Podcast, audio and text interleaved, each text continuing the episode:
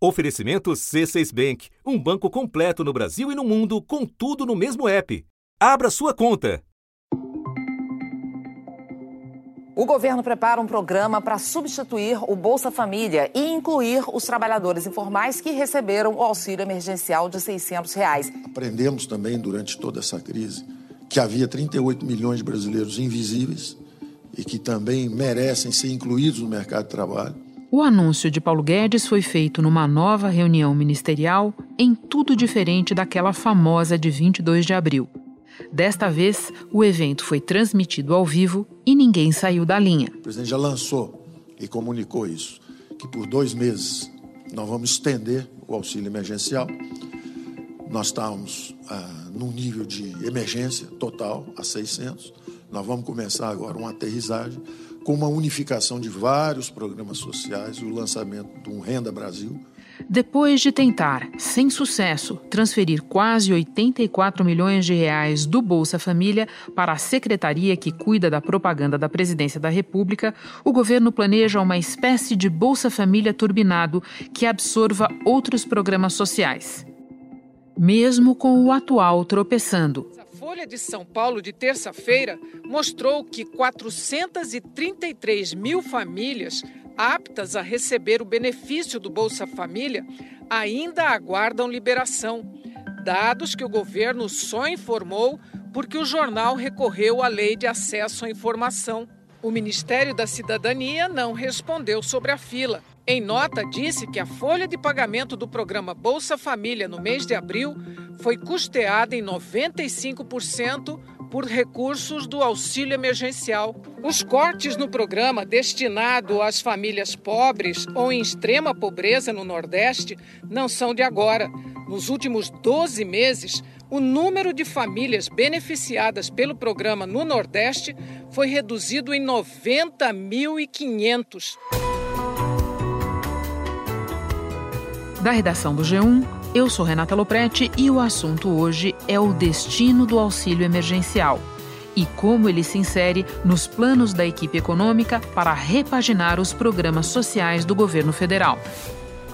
Dois jornalistas neste episódio, Júlia Doelib, da Globo News, e Fábio Graner, repórter de economia do Valor Econômico. Sexta-feira, 12 de junho. Fábio, está confirmada a prorrogação do pagamento do auxílio emergencial por mais dois meses, mas o governo quer que seja por um valor menor do que o atual. O Congresso diz que não, que para mexer nos 600 reais o governo precisaria enviar um novo projeto. Explica para nós qual é a ideia da equipe econômica, o que quer o Congresso e o que você acha que vai prevalecer. Então, Renata, inicialmente o ministro Paulo Guedes pensava em uma renovação com um valor de 200 reais, que era o que ele tinha proposto lá atrás, quando pensou o auxílio emergencial, e o Congresso acabou levando para 600 reais. Mas já antevendo ali os problemas políticos que, que, que poderia enfrentar no Congresso, a área técnica já começou a trabalhar com um valor de 300 reais por mais dois meses. Isso daria um custo aí na casa dos 50 bilhões de reais.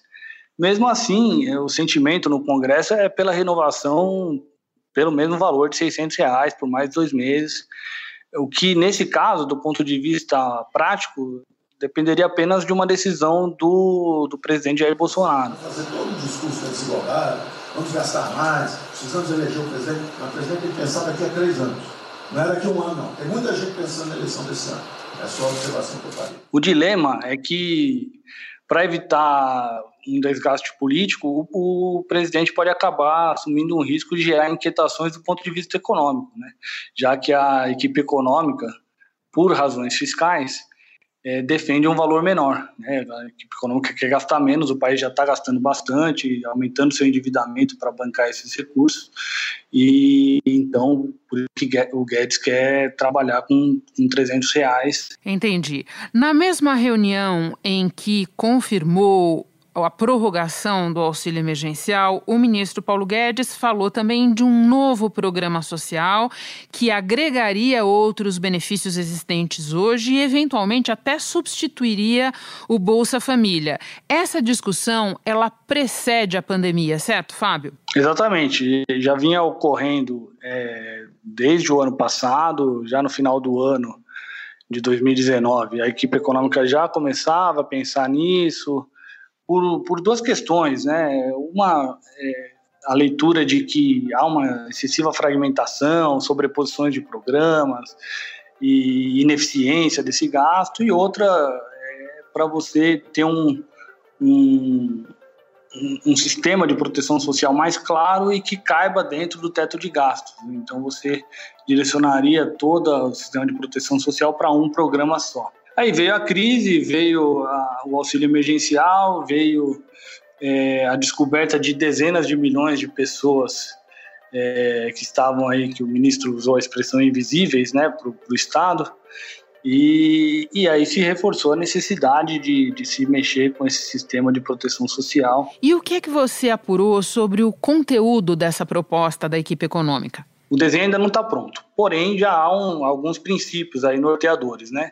Um deles é não aumentar o, o gasto total, é, e o outro é buscar uma maior eficiência. Então, nesse sentido, o que, que se pretende? É, juntar programas sociais é, o abono salarial, é, que hoje é pago para trabalhadores formais que ganham até dois salários mínimos, é, o seguro-defeso, que é um benefício pago a pescadores para não, não trabalharem no período reprodutivo dos, do, dos peixes, é, o salário-família, que também é pago a trabalhadores formais, seriam, é, são as, os candidatos mais naturais aí, pelo menos do ponto de vista dos técnicos, para incorporar é, a esse Bolsa Família, digamos assim, turbinado que eles estão pensando em fazer. Então, outros programas também são, estão, sendo, estão sendo observados. Por exemplo, o próprio seguro-desemprego poderia ser redimensionado, ser rediscutido para compor esse novo programa social de maior fôlego que, que atingiria o público do Bolsa Família e mais uma parte dos trabalhadores informais que hoje é, não são protegidos pelo Estado. Um ponto de partida foi um estudo que o, o economista Sergei Soares, que era do IPEA, é, publicou em 2019 e lá ele propunha é, juntar o Bolsa Família ao, ao abono, salário família e ainda reduzir as deduções do imposto de renda né, e o abono salarial também estaria nessa conta. Aí o programa teria mais de 50 bilhões de reais, de reais disponíveis né, e pagaria um benefício universal de R$ reais, independentemente da renda, seria por criança, por criança na família.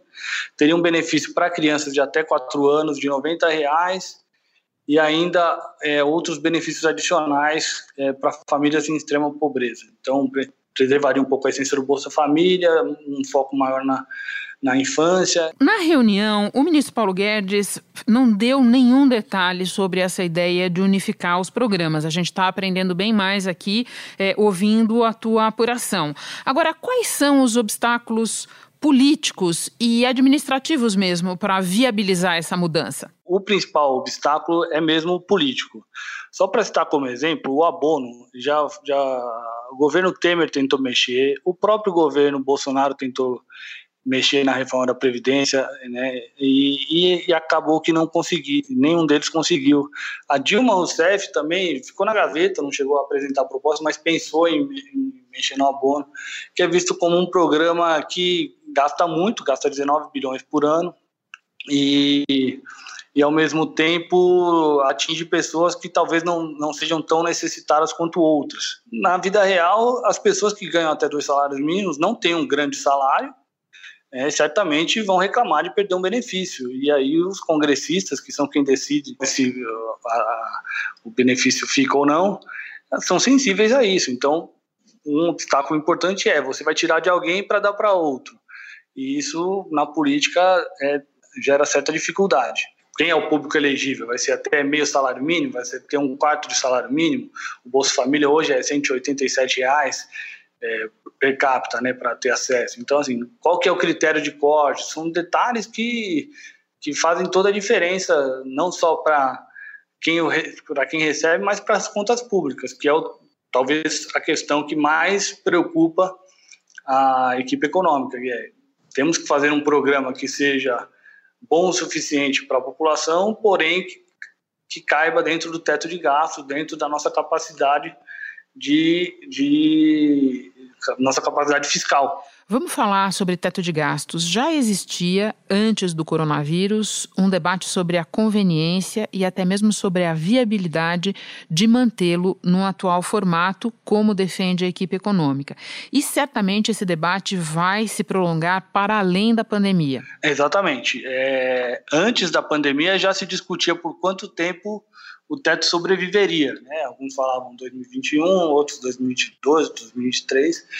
É, certo é que o teto, esse ano, está, está abandonado, porque o governo tem buscado outros instrumentos para fazer esse gasto todo que ele está fazendo. O Congresso concluiu duas votações importantes: o orçamento de guerra na Câmara e a ajuda aos estados e municípios durante a pandemia no Senado.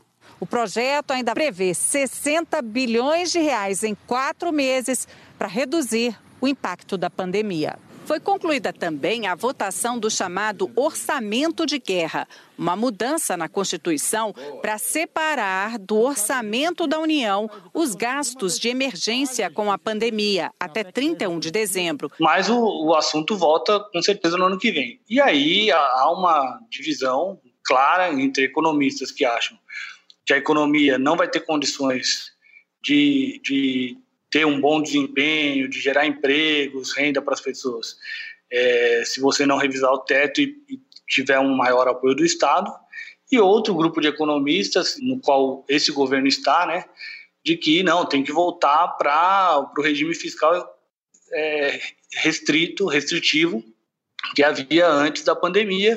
Cadê o dinheiro para fazer isso? Não tem, então quem está sonhando é sonhador.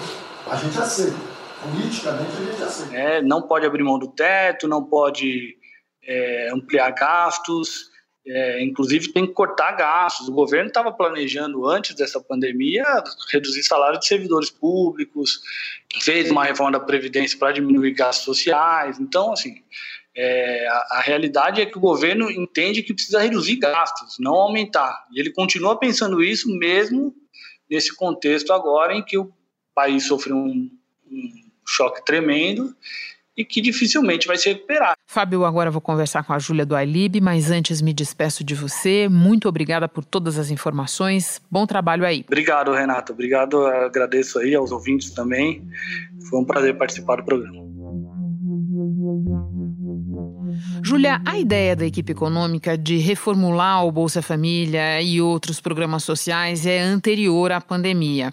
Eu queria conversar um pouco com você sobre o aspecto político que ajuda a gente a entender o timing dessa proposta. Por que, que ela está voltando à mesa agora e também a forma com que ela foi anunciada. Paulo Guedes falando é, numa reunião em que todo mundo se comportou direitinho, diferentemente daquela outra. É, pois é, isso chamou atenção também, né, Renato? O formato. É, eles tentaram marcar, fazer de fato uma reunião propositiva, digamos assim. E nesse sentido entra Paulo Guedes com essa proposta de prorrogar o auxílio emergencial e de se criar, se reformular o Bolsa Família e se criar o Renda Brasil. Então, é algo que o presidente já tinha falado lá atrás, o próprio Paulo Guedes falou no dia anterior, numa conversa com parlamentares, e naquele momento fez um discurso aberto, já sabendo que isso ia ter uma repercussão, que já estava sendo acompanhado pela imprensa e tudo mais. Tem dois aspectos que eu acho importantes a gente abordar. Um é o político. De fato, o governo percebeu, Renata, que esse auxílio emergencial dos informais, dos 600 reais, chega num público que não é o público tradicional do presidente, um público, inclusive, com que ele tinha mais dificuldade do ponto de vista eleitoral. Se a gente olhar o perfil do eleitor do Bolsonaro, ele, na eleição de 2018, ele tinha uma dificuldade de chegar nos estratos com a renda mais baixa, principalmente nas mulheres. Depois conseguiu melhorar um pouco isso com as evangélicas e tudo mais. Esse programa chega nesse público cheio. Impressionante se a gente olha os dados do Datafolha. A pesquisa Datafolha do final de 2019, de dezembro, mostra uma aprovação dele de 22% com o público que tinha que ganha até dois salários mínimos.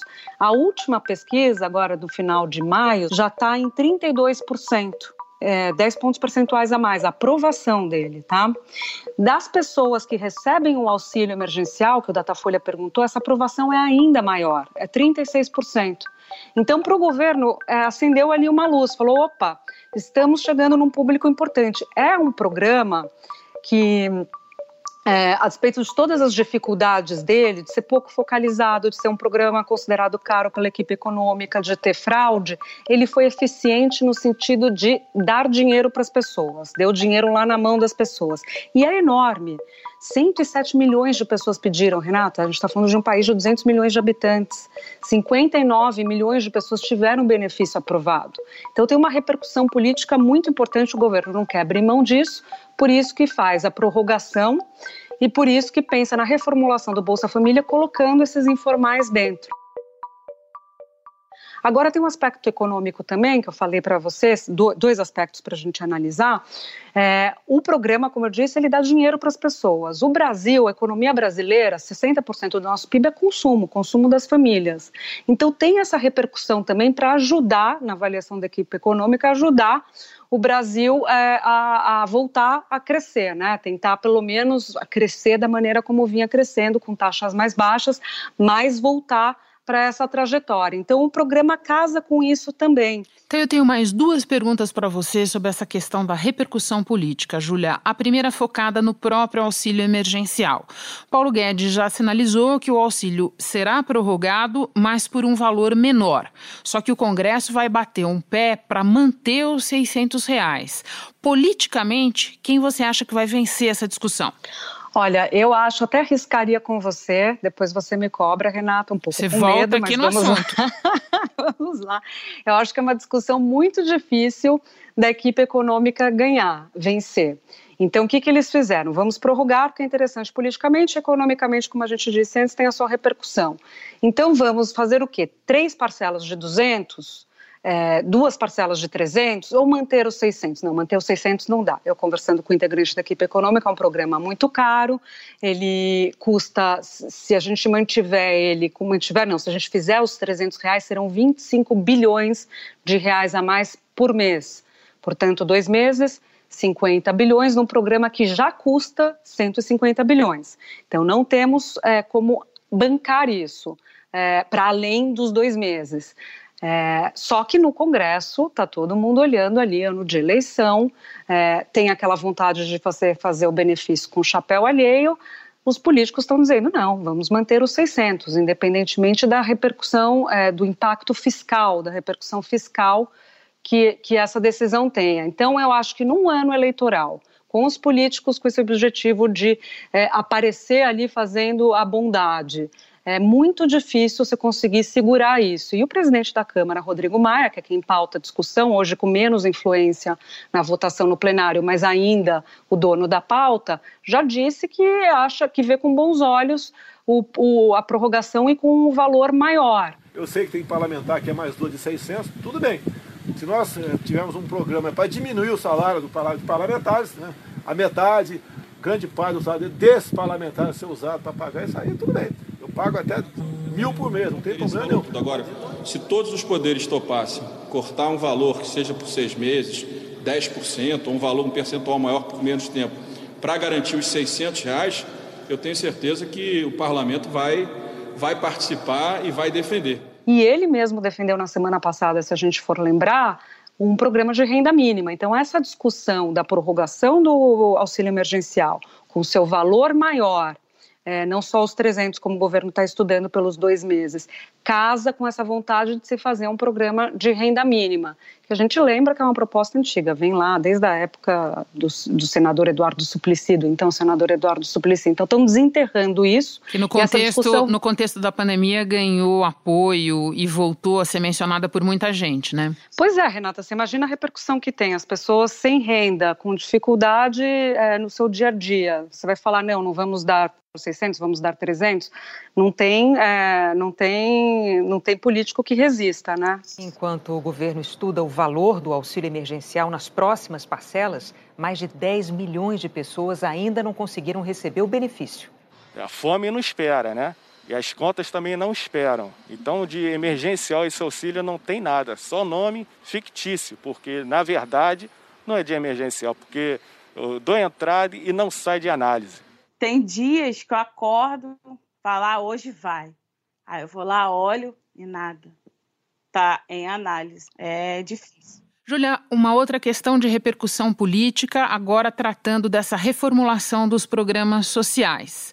O governo dá sinais de que pode é, desidratar outros programas, até mesmo extinguir para é, turbinar o Bolsa Família, e que pode até extinguir a marca Bolsa Família, mudar de nome. E a gente sabe que Bolsa Família é uma marca muito forte. Você acha que essas ideias vão prosperar ou que no final das contas tudo que o governo vai fazer é uma acomodação aí de, de da situação do Bolsa Família sem mexer em muita coisa? Eu acho que o governo fala muito, né, Renata? Principalmente o ministro Paulo Guedes tem falado com fala com muita frequência. A gente vai fazer isso, vamos criar aquilo e a gente vê que no final tem uma dificuldade é, muito também também inerente de todo o processo de confecção de política pública, mas uma dificuldade de colocar as ideias de pé também em razão da, do, do próprio perfil da equipe do presidente. Eu acho que não há um apego no Congresso hoje com o nome Bolsa Família. Então, você não teria uma resistência política. Isso é uma marca que vem do governo PT. Então, para os políticos, você criar um programa mais robusto, Bolsa Família é um programa que custa hoje um pouco mais de 30 bilhões, você acabar com os outros programas sociais que são considerados ineficientes, como, por exemplo, o abono salarial, como, por exemplo, o farmácia popular, o seguro defeso, você termina com esses programas todos e coloca os recursos no Bolsa Família, tornando o Bolsa Família o Renda Brasil e ainda maior, eu acho que é um jogo aí que todo mundo vai ganhar, só não vai ganhar quem foram os autores da marca inicial, que é a oposição hoje. Então, não vejo muita resistência. A minha questão é se de fato o governo vai conseguir fazer isso e dois, se vai ter recurso para fazer isso, porque aí você olha, o Brasil está numa situação fiscal grave, é, você tem uma previsão de déficit de 700 bilhões, você tem que pagar esse déficit ou rolando dívida ou aumentando é, carga tributária, não tem espaço para isso. Então tem uma discussão ali da onde virá. Aí muita gente fala de reformas, como o Paulo Guedes falava lá atrás. Mas que reforma? Ah, reforma tributária, vamos diminuir as desonerações, vamos terminar com as deduções do imposto de renda para a classe média, para os mais abastados. A gente sabe como é que funcionam essas discussões, né, Renata? Difícil, todo mundo coloca na retórica, difícil você fazer na prática. E lembrando também, né, Júlia, que o primeiro ano e meio do governo Bolsonaro não foi um ano de ampliação do Bolsa Família, pelo contrário, foi um ano em que o Bolsa Família deu uma claudicada sob vários aspectos. Agora, a minha última pergunta para você diz respeito especificamente ao Paulo Guedes. Você falou há pouco, o Paulo Guedes fala muito. No início da pandemia ele deu uma sumida, mas já voltou a falar bastante também. e na fatídica reunião ministerial de 22 de abril, ficou evidente um certo racha na equipe econômica. Né? O ministro Paulo Guedes falou uma língua, o ex-integrante da equipe, atual ministro Rogério Marinho, falou outra, muito mais pró-gasto do que o Paulo Guedes. E o próprio presidente do Banco Central fez críticas indiretas ao Paulo Guedes naquela reunião. Ponho tudo isso na tua frente, Júlia, para te perguntar qual é a condição que você vê no momento do Paulo Guedes efetivamente implementar as coisas que ele está falando. Pois é, Renata, ele perdeu um pouco do capital político dele. É, você tem razão nessas observações que ficaram evidentes na reunião do dia 22 e são emblemáticas nesse sentido. O governo quebrou. O governo quebrou em todos os níveis: prefeitura, governador e governo federal. O que, que nós conseguimos fazer? Nós sinalizamos o contrário. Nós desalavancamos o banco público, reduzimos o endividamento, baixamos os juros e o Brasil ia começar a voar. Então, se a gente lançar agora um plano, é, todo o discurso é conhecido, acabar com as desigualdades regionais, Marinho, claro, está lá, são as digitais dele. É, bem, é bonito isso, mas isso é o que o Lula, que a Dilma estão fazendo há 30 anos. Se a gente quiser acabar igual a Dilma, a gente segue esse caminho. Ele perdeu o capital político dele porque a política econômica dele não está, não está dando resultado, já não estava dando resultado antes da pandemia e ele vinha sendo cobrado. Por isso, ele gostava de dizer que o último trimestre de 2019 o Brasil estava crescendo 1,7 do PIB em relação ao trimestre, o último trimestre de 2018, mostrando como um sinal de que a gente estava voando, mas depois quando você mergulhava nos dados finais de dezembro de 2019 e nos de janeiro e fevereiro, o Brasil estava com dificuldade mesmo de retomar o crescimento. O presidente sabia disso e cobrava ele de olho na eleição. Então já tinha esse problema lá. Depois, Paulo Guedes ficou, ficou com muitas áreas do governo acumuladas e isso deu um desgaste para ele interno também. Então ele ficou não só com a economia, como tradicionalmente se fica, como ficou com planejamento, trabalho, previdência. Então isso criou um desgaste interno e fez outros nomes da equipe econômica surgirem e se tentarem se colocar. O caso de Marinho, com uma proposta muito mais heterodoxa de uso de recurso público, que causa calafrio ali na, em Guedes, que tem aquela escola Chicago. Outros nomes, Pedro Guimarães, da Caixa, que fez, a, ajudou a, implementar esse programa do auxílio emergencial, muito bem cotado, aparecendo com certa frequência com um presidente e é, se alinhando com o presidente, inclusive nas questões de costume. Então, outros nomes estão surgindo, você já não tem mais aquela ideia do Paulo Guedes, daquele super-ministro que a gente tinha antes. Mas, Renata, ele ainda é um fiador do governo Bolsonaro num setor que é fundamental, que é o PIB. O PIB ainda vê Paulo Guedes como é, uma segurança no governo e o governo sabe disso. A minha avaliação é que o governo, com as, é, mais enfraquecido, com as armas que ainda lhe restam, vai tentar arbitrar favorável ainda a Paulo Guedes. Júlia, muito obrigada pela conversa, pelos esclarecimentos. Bom trabalho para você. Beijo, Renata. Obrigada. Até a próxima. Beijo. Antes de terminar, eu lembro que, por causa da pandemia, as agências do INSS estão fechadas até 19 de junho. Se você precisar dar entrada em pedido de aposentadoria ou auxílio-doença nesse período, anota lá. Basta entrar no site Meu INSS, www.gov.br barra Meu INSS ou ligar na Central 135, que funciona de segunda a sábado, das 7 às 22 horas. No site é preciso criar uma conta de login e ir à parte do menu para agendamentos barra solicitações. Lá você clica em Novo Requerimento. O INSS dá prazo de 45 dias para responder à solicitação. Para pedidos de auxílio-doença, por enquanto, a perícia presencial foi suspensa, mas é necessário enviar pela internet um atestado médico que comprove a enfermidade. Este foi o assunto podcast diário do G1. De segunda a sexta, nós aprofundamos um tema relevante do noticiário em conversas com repórteres, especialistas e personagens da notícia. O assunto está disponível no G1, no Apple Podcasts, no Google Podcasts, no Spotify, no Castbox, no Deezer. Nos aplicativos você pode seguir a gente e assim ficar sabendo toda vez que tiver novo episódio. Comigo na equipe do podcast estão Mônica Mariotti, Isabel Seta, Jéssica Rocha, Luiz Felipe Silva, Tiago Kazuroski, Giovanni Reginato e Vivian Souza. Eu sou Renato Loprete e vou ficando por aqui. Até o próximo assunto.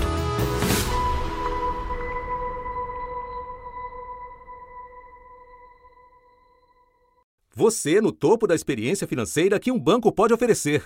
Escolha um banco completo no Brasil e em qualquer lugar do mundo. Abra sua conta no C6 Bank.